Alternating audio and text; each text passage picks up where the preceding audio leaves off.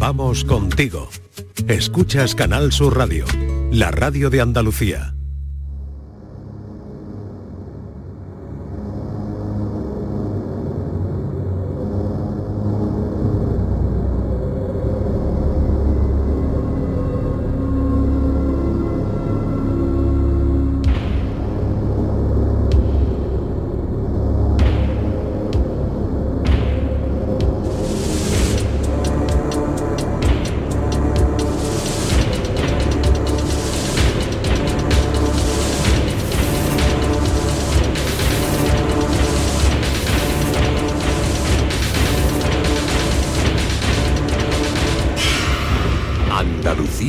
La noche.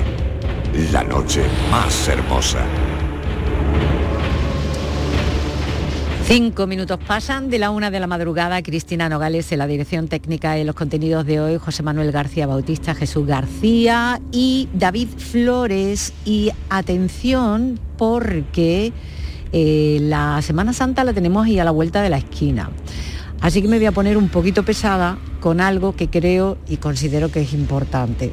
Porque cuando llega el Viernes Santo, Jueves Santo, bueno, depende de la provincia, aunque nosotros vamos a estar haciendo el programa, no van a tener la posibilidad de oírnos, porque hay una programación especial para esta Semana Grande y que es muy importante pues para todos aquellos que aman eh, y tienen ese gran fervor por la Semana Santa.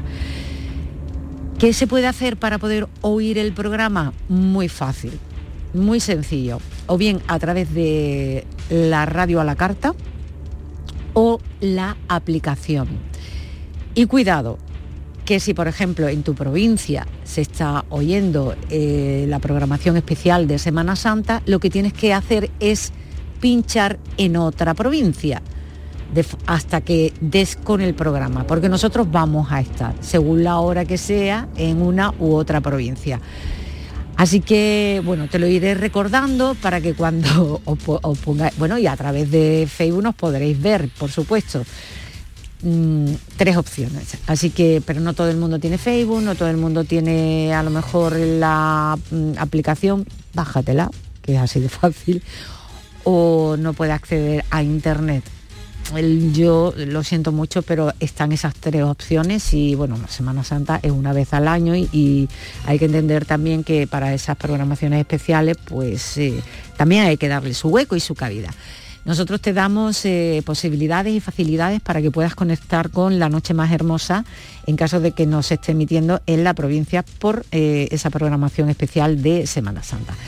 Dicho todo esto, te recuerdo que estamos con una encuesta nueva en la que queremos saber si eh, te, has, eh, te, han estafado alguna vez, eh, si has tenido algún tipo de fraude financiero y si ha sido así, pues cuéntanos tu experiencia, sobre todo si quieres hacerte con esta novela que se titula Amor propio de Rafael Gómez González y que mm, para poder entrar en ese sorteo eh, tienes que dejar una respuesta argumentada a esta pregunta. Y este es el número de teléfono. Recuerda, puedes participar en el programa La Noche Más Hermosa enviándonos un WhatsApp al 616-233-233. Y una última observación, que ya tienes el podcast de la Catedral de Almería en el canal de WhatsApp de La Noche Más Hermosa. Nos lo puedes pedir a través de ese número de teléfono que has oído, que te mando yo el enlace, y nos sigues y tienes todo lo que contamos aquí. O a través de las redes sociales, que también lo cuelgo en un instante, pero ya está en el canal de WhatsApp. Vamos a continuar con la aventura del saber más. En Canal Sur Radio, La Noche Más Hermosa, con Pilar Muriel.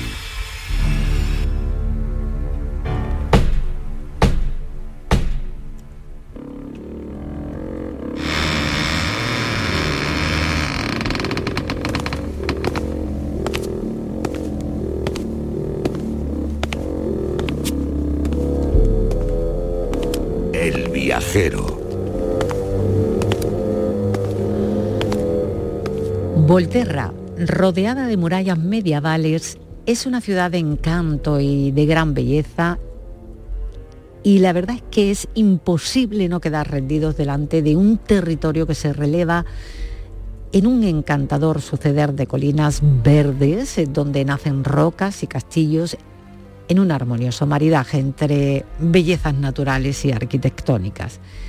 Pero independientemente de esta hermosura del lugar, Volterra guarda una historia oscura relacionada con la brujería, los vampiros y lo oculto.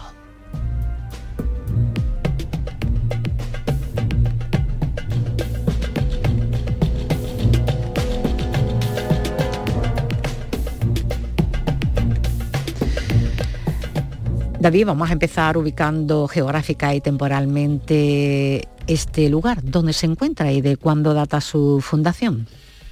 Pues Volterra es una joya, una joya arqueológica. Se encuentra en la provincia de Pisa y el problema que tiene precisamente Volterra es que se encuentra Pisa, Florencia, Roma y todo ello eclipsa, por supuesto, eh, este, este sitio histórico, pero famoso. Volterra fue ocupado por primera vez en el siglo VIII antes de, antes de Cristo y fue original, originalmente un asentamiento, un asentamiento fortificado en una colina que los primeros que ocuparon aquello fueron los etruscos. Eh, ellos formaron allí pues una ciudad bastante importante, un asentamiento bastante importante conocida en aquel entonces como Velatri. Ese era el nombre que, por el que conocían los, etruscos y todas las, todas las personas que, bueno, viajaban y, pasaban por aquella zona a, este lugar fortificado. Los romanos conquistan este Velatri en el siglo III antes de Cristo y eh, bueno, a partir de entonces eh, empiezan a llamarla Volaterrae. Eh, la verdad es que eh, fue una conquista en la que los habitantes fueron poco a poco romanizándose. Quiero decir, eh, empiezan siendo una, ciudad donde sus, habitantes eran eh, ciudadanos de segunda de Roma, no tenían derecho a voto, no tenían derecho prácticamente a nada, eran habitantes de, ya digo, de, segunda. Pero había una, una familia, muy importante dentro de, este Volaterrae, que venía anteriormente ya de la Velatri, es decir, era una familia etrusca, bastante importante, como digo, bastante adinerada, como era la Caicenae. Y esta familia empieza a tener eh, poder sobre los gobernantes de Roma, incluido César e incluido también Octavio. Eh, varios, hasta tal punto que varias personas de este clan, de los Caicenae, pues sirvieron como cónsules. Con lo cual empieza este Volaterrae, esta ciudad de Volaterrae empieza a tomar auge, a tomar importancia, hasta tal punto que eh, se le denomina ya como ciudad colonia augusta, es decir, el estatus el más alto que podía tener cualquier ciudad eh, de, de Roma. Así que pasa de ser una ciudad de segunda a ser una de las ciudades más importantes de Roma. Con la caída del Imperio Romano, pues fue gobernado sucesivamente por los ostrogodos, por los bizantinos, por los lombardos y posteriormente ya por los francos. Cuando se derrumba precisamente el imperio franco, Volterra se independiza y los ciudadanos pues pasan a, mantener esa independencia con, con sus vecinos pues durante bastantes, bastantes años. Sin embargo, eh, en el siglo XVI, Florencia conquista esta ciudad de, Volterra, ya llamada Volterra, y eh, es, pasa a estar bajo el control de una familia bastante conocida y bastante importante como era la familia Medici. Esta familia que consigue esa riqueza que tenía gracias al comercio y gracias a la banca, pues es quien eh, designa eh, los eh, por dónde va a ir los designios, y nunca mejor dicho, en este caso, de, Volterra. En el siglo XVII la ciudad entra en un periodo pues prácticamente de, decadencia, pero fijaros la, ironía del destino, ¿no? este periodo de decadencia hace que eh, se preserve en, ella, gracias a, ese periodo de decadencia, pues muchos de esos edificios importantes que, tiene y, por supuesto, el interior de la ciudad. Así que, eh, ya digo, Volterra es una ciudad que es una joya arquitectónica que no debemos perdernos. Jesús, como ya ocurre con otras ciudades italianas, en Volterra existen vestigios de las diferentes culturas que poblaron de sus tierras. Sin embargo, a diferencia de otros lugares, allí se puede encontrar eh, restos de hasta tres civilizaciones diferentes. ¿Cuáles son y qué se ha encontrado o qué se ha hallado de cada una de ellas? Bueno, los etruscos, los romanos y posiblemente entre las eh, restos de las civilizaciones que estuvieran allí, las más importantes sean los ostrogodos. Vaya hombre. Me voy a ver mi propia saliva, qué triste. Bueno. Pues está apagada, ¿eh? es lo que suelen decir. Ahora cada uno hace lo que quiere con ella. Em, de la parte de, la, ocupación romana, lo que se conserva es un arco abovedado del siglo I a.C., que tiene unos enormes bloques de tierra, de piedra rectangulares, en los cuales hay una tallada unas caras. Posiblemente, según dicen, podrían ser algunos dioses romanos, aunque no se ha identificado realmente a cuáles de ellos se corresponden, entre otras cosas porque también los romanos no eran muy de, hacer eh, esculturas fijas a la hora de representar sus, sus deidades. A lo largo de los siglos que han ocupado Europa, pues han evolucionado, evolucionaron también en la escultura yo ahí tengo mis dudas, porque con respecto a las culturas que las romanas de, esos siglos hay una diferencia. Yo creo que los romanos no eran muy de pico y, martillo, para mí que no. Pero bueno, a lo que voy. Después los etruscos. Se han descubierto algunas urnas, enterramientos etruscos en aquella zona. De hecho, se han descubierto hasta 600 urnas funerarias y otros artefactos que eran muy importantes para poder identificar que precisamente las personas que estaban allí enterradas eran etruscos. En cuanto al resto de civilizaciones, sobre todo pues la, ostrogoda. Hay algunos restos también, como decía David, también lo hay bizantinos, lombardos, francos, de estos últimos quizá queden más, pero de los que hay una gran cantidad de restos y por supuesto eh, muchos vestigios son de los etruscos y los romanos. Tanto es así que de los romanos hay allí un, teatro, se ha descubierto un teatro. Hay una serie de gradas con un eh, foso en la parte inferior que en realidad no era un foso, era simplemente el escenario del teatro y que está eh, construido en una colina y se incorporó posteriormente a las murallas de eh, la ciudad cuando, durante la Edad Media. entre los muchos sitios medievales de la ciudad, que hay muchísimos, se encuentra uno, destaca uno que es el Palazzo dei Priori, el Palacio del Prior, en definitiva, traducido al castellano, para que lo entendamos. Eh, es una auténtica plaza medieval. De hecho, allí se hace incluso un mercadillo actualmente. Es por lo tanto, es una edificación bastante importante. Después está la Catedral de Volterra, siglo XIII, que se amplía después de un terremoto y que hay que destacar el baptisterio de planta octogonal y que eh, está dedicado, em, ese de estilo barroco, quiero decir, la, escultura, la, arquitectura es de estilo barroco. La fortaleza de los Medici, también importante. La familia Medici está en la historia de Roma prácticamente, de la Edad Media, prácticamente escrita como a fuego y a piedra en, en casi todos los lugares de allí. Em, esta fortaleza em, fue construida por Lorenzo de Medici, que se, se, denominaba también Lorenzo el Magnífico, allá por el 1474, y es una casa señorial renacentista. Em, antiguamente se piensa que fue adornada con unos frescos importantes, pero que se dañaron posteriormente, con el tiempo y con el uso de la casa por otros distintos avatares. Y esto es lo que se puede destacar de esa parte de Volterra. Em, José Manuel, una ciudad tan antigua eh, que puede evitar vivir de mitos, que no puede, quiero decir, evitar vivir de mitos y leyendas, eh, de los que por supuesto no hay escasez.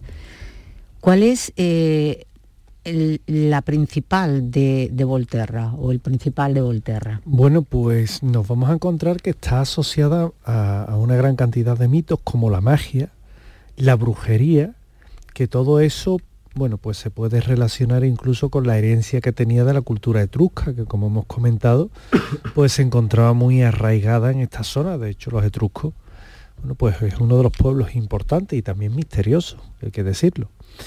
Dicen que la primera eh, la primera leyenda que hay en torno a esta tierra se relaciona con, con la brujería, porque la primera bruja, Aradia, fue enviada allí por la diosa Diana para enseñar las artes de la hechicería a los seres humanos. Y ella fue la primera bruja. Entonces hay una gran roca que conduce a la, ciudad, que también está relacionada con la, con la propia brujería, que se llama la roca madringa, que es como eh, se le denominaba también en la Edad Media, y algunos pues todavía juran que los sábados por la noche pueden escuchar allí los gritos escalofriantes, los susurros de las brujas, allí mm, con olor a azufre, haciendo hechizos y demás, ¿no? Bueno, no deja de ser curioso, ¿no? Hay muchas excavaciones arqueológicas que han tenido lugar desde el siglo XIX, en el siglo también XX, en Volterra, que se convirtió ya en un destino turístico bastante pintoresco, de hecho, es una ciudad muy bonita. Y una nueva Aradia, dicen que nace el 13 de agosto de 1313, que fue condenada y encarcelada por la iglesia, y sin embargo cuentan que el día de su ejecución, en la celda, de la que no podía entrar ni salir, estaba vacía. Y a partir de ahí se crea una amplia tradición de brujas en una ciudad que dicen que es poderosa en este sentido en Italia. En la década ya del 2000, Volterra dio también la bienvenida a otros tipos de seres sobrenaturales, por ejemplo los vampiros. Sí, sí, los vampiros. Porque Stefan Meyer, Stephanie Meyer, o sonará Stephanie Meyer porque ella ambienta alguna eh, escena de la saga literaria Crepúsculo. En fin, hay películas malas, muy malas, extremadamente mala y esta, ¿no? Exactamente, ¿no? Entonces, son así, ¿no? Yo sé que hay algún amante de Crepúsculo que, me estará crucificando. Algún amante no, hay muchos. Pero, la serie... un vampiro brilla el sol. La serie es muy mala, es muy mala. Entonces, la serie de peli... Yo la he visto las tres, ¿eh? que hablo con, hablo con conocimiento de causa. Sí, sí. ¿eh? Yo, eh, verás, tú resulta muy atractiva para los adolescentes, sobre todo. Ahí sí, pero es un palo el que le pega a la historia de vampiro que es horrible, ¿no? Mm. Entonces, el vampiro, si realmente es vampiro, no temas al sol, te pones una gafa de sol y tira para adelante, que tampoco hay problema. No sé, hay cosas que... Y un poco de cremita. Exactamente. que brillan, tío. Como y como nos metamos en ese terreno, nos salimos. De todas maneras, Hay, ¿hay vampiros? ¿Existen los vampiros realmente? ¿Quién dice hay vampiros energéticos? Eso es otra cosa, pero ¿quién dice que los vampiros no pueden eh, estar a la luz del sol? O sea, eso es una invención después de todo, ¿no? Este forma parte de la literatura y de la... Realmente es que dudo, dudo que existan los vampiros, de verdad. Pues por eso... ¿eh? Hombre, claro, hay algún que otro, hay algún que otro loco que se pone a beber. ¿eh? Cada uno puede darle la lectura que quiera a la hora de hacer una película. A partir de ahí lo que tú pero bueno, pero bueno. Volterra, como tú dices. Sí, Volterra, Volterra. Seguimos con Volterra porque allí se ambienta una parte de la película eh, de la serie Crepúsculo y que sin embargo, mm, bueno, pues eh, lo cierto es que es lo que le da una gran, una gran fama, eh, una gran fama mundial ¿no? a Volterra, cuando Volterra, bueno, pues es una ciudad que tiene muchísima historia y es una ciudad que por su belleza, por, por la cultura que tiene, por la edad que tiene, pues tenemos que ir un poco más allá, ¿verdad? Tenemos que mm. mirar más allá de mitos televisivos que quieran empujar una popularidad que ya tenía ganada desde hace tiempo. Bueno, la caza de brujas eh, fue algo que eh, provocó que multitud de mujeres, incluso sin juicio previo, fueran perseguidas y ejecutadas por sus prácticas brujeriles. Un caso, curioso fue el de Elena Di Travale y me gustaría, David, que nos contara mm, la historia de esta mujer. A ver, Elena de Travale tuvo un juicio horroroso. Y horroroso, y ahora vaya a entender cuando digo horroroso a qué me refiero. Em, esta mujer eh, fue acusada de brujería y sometida a torturas en el año 1423, concretamente en el mes de junio. Eh, es verdad que miles de, mujeres sufrieron brutales consecuencias pues, a causa de, de esta brujería que, de las que eran acusadas y que bueno, la población europea en general pues eh, entró en una paranoia mm, tremenda. O sea, es cualquier persona que eh, en su casa pues una flor hubiese florecido en una época que no le correspondía, ya era un acto de brujería. Era porque el diablo estaba interviniendo en, la naturaleza, ¿no? Bien, pues Elena provenía de una pequeña villa, en este caso de, de Travale, en el Val di Cesina, que se llama eh, el lugar. Y en este, en este lugar eh, tienen la suerte o la mala suerte en aquel entonces que existe muchísima actividad geotérmica. Claro, cuando tú tienes esa actividad geotérmica, eh, resulta que hay gruesas nubes de gas que salen de la Tierra y que inundan el lugar donde, donde ellas están.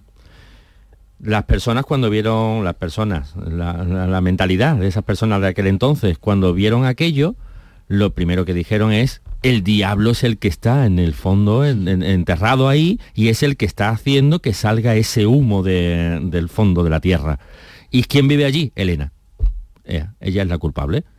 Así que Elena fue para adelante, la metieron en el calabozo, le hicieron eh, martirio para que confesara, evidentemente ella no confesó, así que la pusieron delante, lo que era la tradición en aquel entonces, no estaba todavía la Inquisición como tal, sino, sino que era juzgada por nobles, la pusieron delante de tres nobles, y estos tres nobles le, la condenaron, en este caso, a eh, lo peor que se podía hacer en aquel entonces.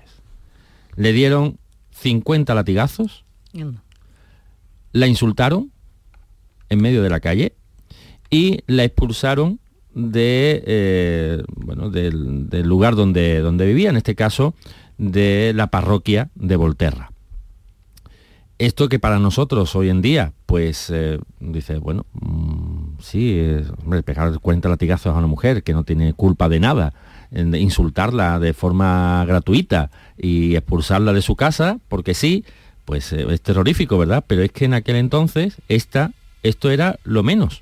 Esto era un castigo, mm, mm. bueno, mm, digamos por, por, crear un poquito de justicia, pero realmente la justicia en aquel entonces era lo que posteriormente también hizo la Inquisición, es decir, quemarlas en la hoguera, es lo que se hacía.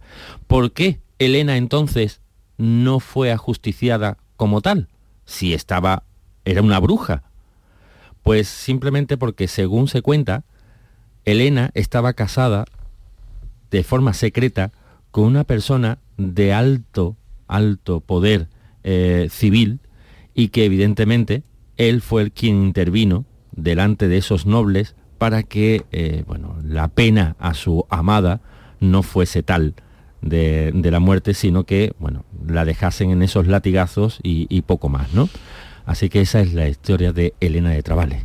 Vamos con otra historia. Eh, bueno, eh, hay que decir que la historia de las cazas de brujas eh, resquebraja el imaginario del Renacimiento como un periodo donde razón y conocimiento ganan terreno a las supersticiones de la Edad Media.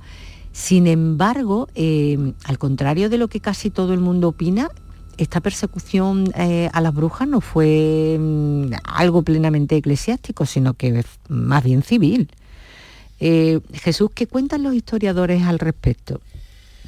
Bueno, aquí hay una profunda disparidad de opiniones en cuanto a los historiadores se refiere. Yo creo que tiene más que ver con la creencia eh, que con la posible realidad. Y no es que me decante por, un extremo u otro. Mm, voy a defender los dos extremos. Por una parte hay algunos que aseguran que aquella, aquella persecución eh, eclesiástica de la brujería fue más bien una persecución eclesiástica a las mujeres, por ese carácter misógino durante una parte, una gran parte de la historia de la Iglesia Católica. Y que en aquella persecución de las mujeres jugó un papel muy importante, por supuesto, todos los estamentos eclesiásticos, pero había una especial fijación precisamente por la brujería en femenino, más que por la brujería en masculino, aunque es cierto que brujos también fueron eh, a justicia, bueno, fueron, fueron enjuiciados, es que en el juicio no había como condenado. sí, más bien condenado. Yo decía es que decía justicia eh, eh, juzgado y ajusticiado, pero el juzgado, un juicio, juicio es que no hubo. Fue justiciamiento y ya está. Y fue. Mm, ahí va y te. En fin. Para que me eh, hubo muchas bulas papales que exorzaban a, exorcizaban en este caso, exhortaban en este caso a la, opinión pública, a los civiles a perseguir de alguna manera aquellas acciones que pudieran estar en contra de la moralidad religiosa de la época. Y esta orden, de alguna forma, este testigo lo cogieron y muy bien las autoridades civiles. De hecho, es paradójico que en Italia y en España, durante el tiempo en que la Inquisición se hacía cargo de este tipo de persecución y juicios de la brujería, hubo quizá menos casos de sangre, menos ejecuciones que en el resto de países, que aunque es cierto que estaban bajo el protectorado de la religión católica, en algunos casos protestantes, y aquí donde fue especialmente cruel. Los, fueron crueles los juicios eh, eh, civiles, es donde hubo muchísimas más muertes. Está claro. Eh, recordamos muchos procesos en el centro de Europa, en los cuales hubo una alta mortandad de personas que fueron calificadas como brujas, donde el protestantismo estaba como parte de rama de la religión cristiana imperante, y allí los tribunales eran civiles, y allí los castigos eran brutales los juicios, bueno, eran imparciales total y absolutamente. Y las condenas, allí se libraban de la muerte uno o ninguno. En contra de lo que la Inquisición sí, parece ser según los documentos oficiales, sí pudo favorecer en el resto de los lugares donde tenían esa potestad. Repito, España e Italia. Ahí sí hubo juicios. Hubo también persecuciones. Hubo también ejecuciones. Pero hubo quizá un carácter mucho más leve en cuanto a las mismas. Las penas eran pues que si el chaco bendito, que si el escarneo público, en algunos casos eh, pues el destierro de, algunos lugares, la excomunión por supuesto, eso que duda cabía, el destierro de algunos lugares, en los cuales jugaba un papel importante ahí eh, el estamento público para ejecutar precisamente esa orden, pero no hubo tantas muertes y ejecuciones. Ahora bien, esto es una parte. Otra parte de los historiadores aseguran que esto es una especie de historia maquillada y más bien eh, eh, contada por parte de personas que son más cercanas al estamento eclesiástico y que no cuentan, no dicen del todo la verdad.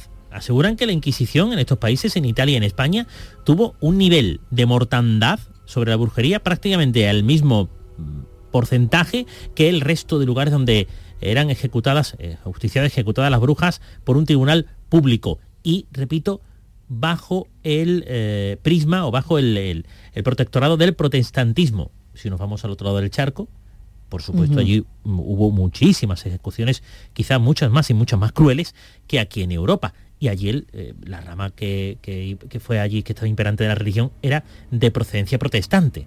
Con lo cual, pues bueno, es cierto que, los estamentos públicos jugaron un papel importante, pero hay división de opiniones. No está claro que fuera tan así.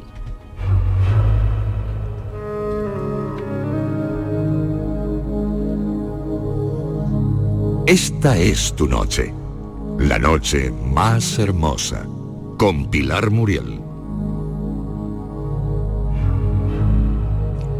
En España, eh, la persecución de brujas más popular fue la realizada en Navarra contra las famosas brujas de Zugarramurdi. Sin embargo, José Manuel fue precisamente Alonso de Salazar y Frías quien se encargó de desmitificar la existencia de este tipo de mujeres y con ello poner fin a estas persecuciones. ¿Cuáles fueron los argumentos de este inquisidor español para conseguir su propósito? Alonso de Salazar y Frías que pasó a la historia como el abogado de las brujas.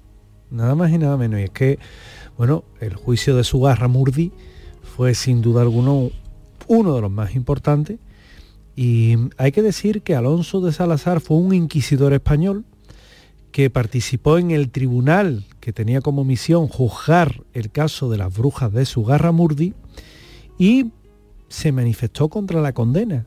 Para él las brujas no existían. Después que los clérigos que había allí manifestaran el escepticismo frente a las crecientes acusaciones que habían de brujería, el Consejo de, la Inquisición, que era poderoso, mandó llamar a, Alonso de Salazar y Fría a investigar, a entrevistar las supervivientes de la Casa de Brujas Y ahí nos vamos a encontrar que en su informe determina, esto es muy importante, ¿eh? que todas las confesiones o el 99% de las confesiones que se arrancaron por eh, de aquellas mujeres diciendo que eran brujas y que hacían pactos con el diablo y que si el macho cabrío fueron bajo tortura y por tanto no valían. Y eso llevó a promulgar en 1614 el, el decreto del silencio, que se le llama. Él concluía que las brujas, las brujas no existían y para que desaparecieran se tenía que dejar de hablar de ellas. Cuando no se hablara de ellas ya no iba a haber brujas. Y entonces, bueno, pues eso se hizo y la verdad es que, bueno, pues el caso es que eh, se quedó con respecto a Europa, el caso de brujas que se denunciaban en España era mucho menor. Es decir, eh, al fin y al cabo llevaba razón, o tal vez que como se miraba para otro lado, pues eso no se veía. Y luego la casa de brujas en España se diferencia de, la que hubo en el resto de Europa porque hay un punto importante y es que, mm, bueno, el 70%, entre el 70 y el 90% de las personas acusadas en de brujería en España eran mujeres, todas. Es decir, brujos no había, por lo visto o era, eran mínimos los brujos que había. Y en el resto sí. En el resto sí, había, estaba más equilibrada la cosa, pero aquí en España estaba desequilibrada por completo. Es decir, era una cuestión de género. Sí, sí. Era una cuestión de género. Y fue una estrategia del Estado el adoctrinamiento y dicen que disciplinamiento, que la palabra no es mía, de, de lo que fueron las mujeres para eh, contrarrestar ese peso que tenían dentro de la brujería. Esa fue la principal diferencia que se encontraba con respecto a, la brujería en Europa. Eh, vamos, yo no me quiero ni imaginar, ¿no? Porque si aquí era más leve, o sea, como más liviano, independientemente de que eh, la mayoría fueran mujeres eh, con respecto a Europa, ¿cómo sería la caza de brujas y brujos en Principalmente en, Alemania. En Europa y en, como dice David, en... Alemania fue muy dura y Francia también. Y aquí era, vamos, para... En fin, vamos a volver a Volterra, un lugar que tiene mucho que ver con las historias y leyendas de brujas. Es, eh, David, la Roca de Mandringa. ¿Qué nos puedes contar de este sitio? La Roca de Mandringa es una, roca con una gran abertura que conduce a lo que le llaman la fuente de abajo. Eh, este lugar eh, hay un detalle que lo hace todavía más misterioso. Y es que hay leyendas que hablan de reuniones de brujas los sábados, el sabbat, curioso, eh, las noches de, los sábados eh, y siempre suele ser poco antes de la medianoche y se prolonga hasta por la mañana que entrega, se entregan allí pues a, esos aquelarres ¿no? famosos que, conocemos de, las brujas. ¿no?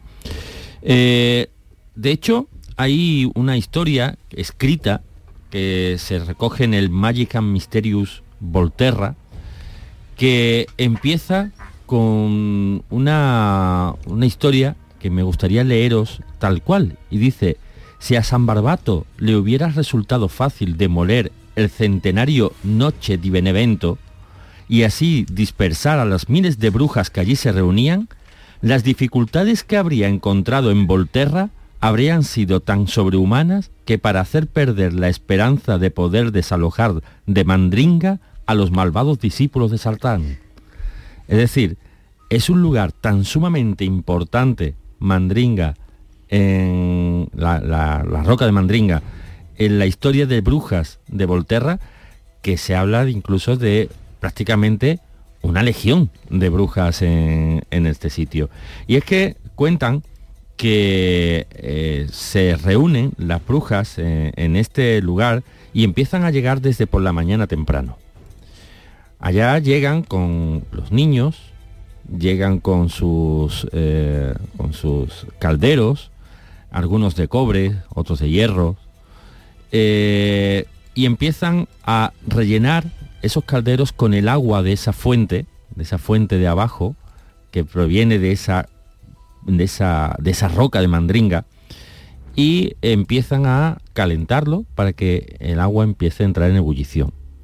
Y así empiezan a echarle sus plantas, empiezan a echarle sus, sus diferentes eh, pociones hasta llegar a la medianoche. A la medianoche dicen que esos niños se retiran y que se quedan solamente las brujas llamando a Satán para que aparezca entre ellas. También se cuenta que los habitantes de Volterra se quejan de no poder dormir por las risas, los gritos de estas eh, brujas todos los sábados por la noche, hasta bien entrada la, mañana, y que eh, evidentemente los niños no pueden, no pueden dormir, no pueden descansar. Pero hay una cosa muy interesante y es que dicen que los perros y los gatos empiezan de pronto a aullar y a maullar justo cuando se supone que aparece, en este caso, pues el Satanás o el demonio, quien, como queramos llamarlo, eh, en esta llamada que hacen las brujas en esta roca de Mandringa. Así que un lugar místico de, este, de este pueblo. Pues si quieres hacerte una idea de cómo serían las torturas durante la época medieval, medieval en Volterra, eh, no te puedes eh, perder el Museo de la Tortura. Jesús, es que ya estoy viendo que me vas a dar demasiados detalles. ¿Qué se puede ver allí? que es así. Intentaré dar los detalles que sean precisos para que nuestra audiencia tenga una idea de mm. lo que se hacía en aquel momento. Yo simplemente me ciño a la información y a dar esa información a los oyentes. Dicho lo cual, eh, aclaro primero, eh, es curioso como la Inquisición se hacía, eh, eh, hacía especial hincapié en, la, en el carácter más sangriento de las brujas. Vale, quedemos con esto. Instrumento de tortura de la Inquisición, dos puntos aparte. Mira, en este museo hay tres salas en Volterra, que por supuesto todas ellas están llenas de repletas de instrumentos de tortura, pero que destacan algunos por encima de otros y vamos a describir algunos de ellos. Por ejemplo, en la primera sala hay una silla de tortura. Es una silla de madera que tiene almohadillas metálicas en los brazos, en los reposabrazos y en la parte de las nalgas. Eh, además, pinchos potente. Os podéis imaginar que allí se sentaba a la bruja de turno y tú ponte cómoda, ponte cómoda, no te preocupes, que pincho un poco, tranquila, déjate de llevar, déjate de caer, déjate de caer y si no, me siento encima tuya para que te deje caer un poco mejor y pruebe lo cómodo que son los pinchos en esta silla. Hay otra que es la ruleta de la, de la, fortuna, no, de la tortura. En esta ruleta se colocaba precisamente al reo, en este caso aquella persona que fuera a ser, em, em, que se le fuera a hacer el interrogatorio, y si contestaba positivamente a lo que decía la persona, no había problema ninguno. Después ya te he matado. Pero si no contestaba positivamente, pues esta rueda iba girando y con esos pinchos iba causando un poquito de dolor a la persona que estaba sobre esta rueda. Un poquito, nada más. En la segunda sala se puede ver la bolsa de los gatos. Curioso esto. Porque aquella persona que se negaba a ser eh, cuestionada por, por la Inquisición, se metía dentro de esta bolsa de cuero se le metía dentro una serie de animales, generalmente gatos, se cosía y se tiraba al río. Y ya si eso, cuando vas el río ya para abajo, ya si eso ya te saca. Tú vas amigo de los gatos. Tú de buenos son los gatos, ahí dentro no hay problema ninguno. Después está el horno de la Inquisición. Que Hitler esto lo copió, dijo Hitler, qué bueno hecho, niño, para cargarse gente. De hecho, fue un horno en el cual pues había eh, gente que era justiciado públicamente quemándolos y había otros que eran mejores los hornos. Si la persona estaba un poquito flaca se podía meter hasta dos y tres personas dentro del horno. Aquello se le metía fuego por abajo y oye, a fuego lento. Eh, hay una tercera sala en la cual, aparte de una rueda de la fortuna un poco, tortura, más evolucionaba, había otra que era la bolsa de las arañas. ¿Recordáis la de los gatos? Pues está igual, pero con arañas venenosas. por Dios, Se metía dentro la persona, se le metía dentro las arañas venenosas, se cosía la bolsa y si no hablas con nosotros, habla con las arañas, que a lo mejor ya te cuente, entienden bien y después nos cuentan a nosotros lo que ha pasado.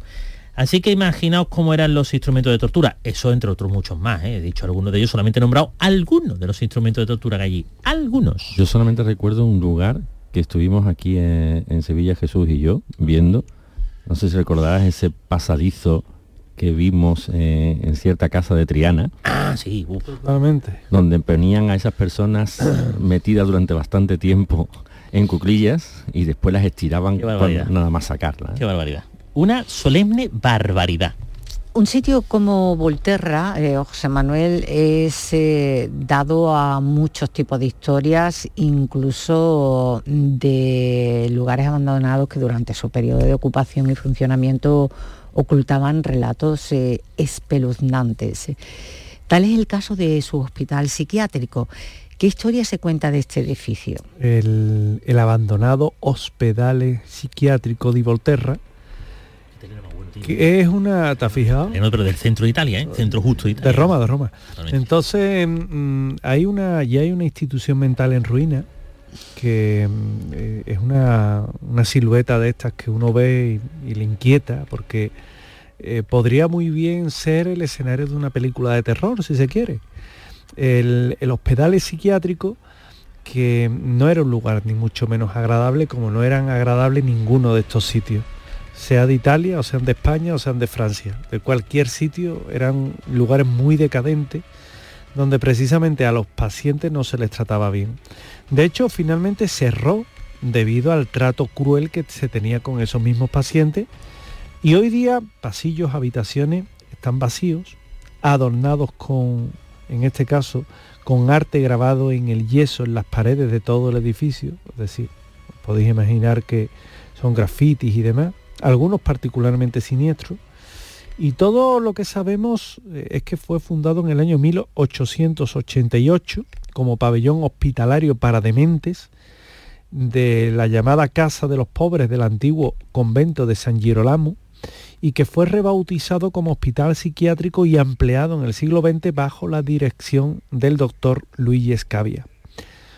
Además de hospital, se añadieron tiendas, servicios, una empresa agrícola, una sección judicial, con el objetivo de construir un pueblo independiente en el que los pacientes pudieran sentirse libres, ayudar a tratamientos específicos, eh, uno para cada paciente, y retornarlo luego a la sociedad si es que tenía algún punto de retorno. Después de la muerte de, de, Scavia en 1934, el hospital cambia de dirección y finalmente se convierte en uno de los mayores manicomios que había en Italia entre los años 50 y 60. Ahí queda eso, pues no era precisamente la mejor época de Italia, después de una Segunda Guerra Mundial donde, recordemos, ellos no estaban en el bando de los aliados. El nacimiento era un problema grave, el nacimiento de este centro mogollónico cargado de, pacientes. Había hacinamiento por, bueno, era su principal problema. Había admisión forzada, estancias que se convirtieron en un problema porque estaban apiñados y se podía estar fácilmente encerrado a la primera señal de depresión o esquizofrenia o debido con meras acusaciones de transgresiones políticas o morales, como aquí la ley de vagos y maleantes, igual, te metían en, en, un de eso y adiós. Y de esa forma, bueno, pues los pacientes se les maltrataba mucho, se les probaba con pastillos, con veneno, con, con sedante, y después de que se promulgara la ley de Sabaglia, pues cerraron este tipo de hospitales y este lugar pues finalmente pues fue cerrado. Esta historia del hospital psiquiátrico de Volterra es similar al de otros recintos eh, de este tipo de los cuales se ha hablado en la noche más hermosa. Sin embargo, este se hizo famoso gracias a un paciente, ¿De quién se trata y por qué trascendió su caso, David? Pues se trata de un paciente llamado Fernando Oreste Nannetti. Es también conocido como NOF4, como NOF o como NANOF. ¿Y qué es lo que hizo este hombre? Bueno, pues este hombre lo que realizó fue una. elaboró una serie de palabras, de dibujos y de poemas que fue realizando por las diferentes paredes del edificio, siempre a escondidas para que no lo viesen ni, las enfermeras ni los médicos, pero llegó a tener tanta trascendencia que tiene eh, lo que es, eh, es considerada como un ejemplo del art brut por la colección L'Art Brut Lausanne y que fue distinguido por el mérito, eh, mérito cívico de la ciudad de Volterra. Es decir, este hombre consiguió llamar la atención de un lugar tan lúgubre, tan sumamente, eh, bueno, ya hemos visto, hostil para los pacientes, eh, gracias a esos dibujos, a esas palabras, a esos poemas que fue escribiendo en las paredes. Este hombre consiguió salir del hospital. El único problema es que el resto de su vida lo pasó de hospital en hospital. Salió de este, pero fue pasando de Villamala en Villapeor. Eh, sin embargo, su trabajo sí es verdad que sigue vivo y que sigue siendo admirado por todas aquellas personas que, lo han podido ver.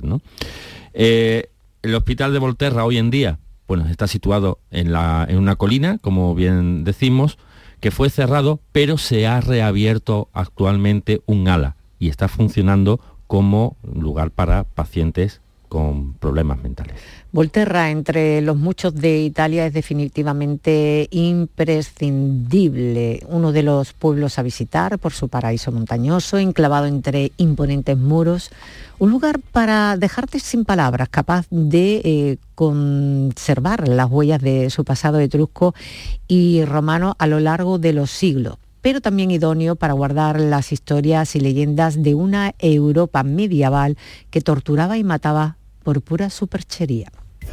Recuerda, puedes participar en el programa La Noche Más Hermosa enviándonos un WhatsApp al 616-233-233. Y es ahí donde nos, nos ha dejado este hermoso un mensaje. Buenas noches, estoy escuchando el programa y no han nombrado ustedes al inquisidor Torquemada. Fue algo tremendo de malo, tanto que el Papa le tuvo que llamar la atención. Muchas gracias y buenas noches. No, no nos ha nombrado porque no era el caso el tema que nos ocupaba. Estamos hablando de la brujería en Volterra, de Volterra concretamente, y eh, se ha hecho una mención de pasada de lo que fue la brujería en, España, ¿no? recordando a, las de Tugarramurdi. Em, vamos a echar ahora un vistacillo a ver si nos da tiempo a las redes sociales, pero antes quiero que escuchéis otra cosa. Si quieres contactar con nosotros, este es nuestro email, nochehermosa.rtva.es. Este audio Hola, buenas noches amigos y amigas de equipo de la noche más hermosa. Soy Jesús García de Puerto Real. Concretamente aquí en Puerto Real hay una residencia de ancianos de estación diurna, lo que se le conoce por el hogar el pensionista. Y me comentan limpiadoras y personas que trabajan por la mañana, más bien oscura, que se suele ver el espíritu de un monje merodeando por dentro de ese centro. Pregunté a gente que saben, a historiadores de aquí de Puerto Real, y me dijeron que perfectamente podría ser porque era lo que antiguamente era la escuela de los hermanos. Poniéndonos en contacto con vosotros, podríamos quedar y ver y ustedes realizar algún tipo de trabajo para ver si eso es verdad o no es verdad, o confirmarme de qué manera lo podíais hacer, que yo pienso que puede ser perfectamente verdad, porque yo en esas cosas creo que de hecho yo estuve hace muchísimos años en Puerto Real en un grupo que se llamaba Medium,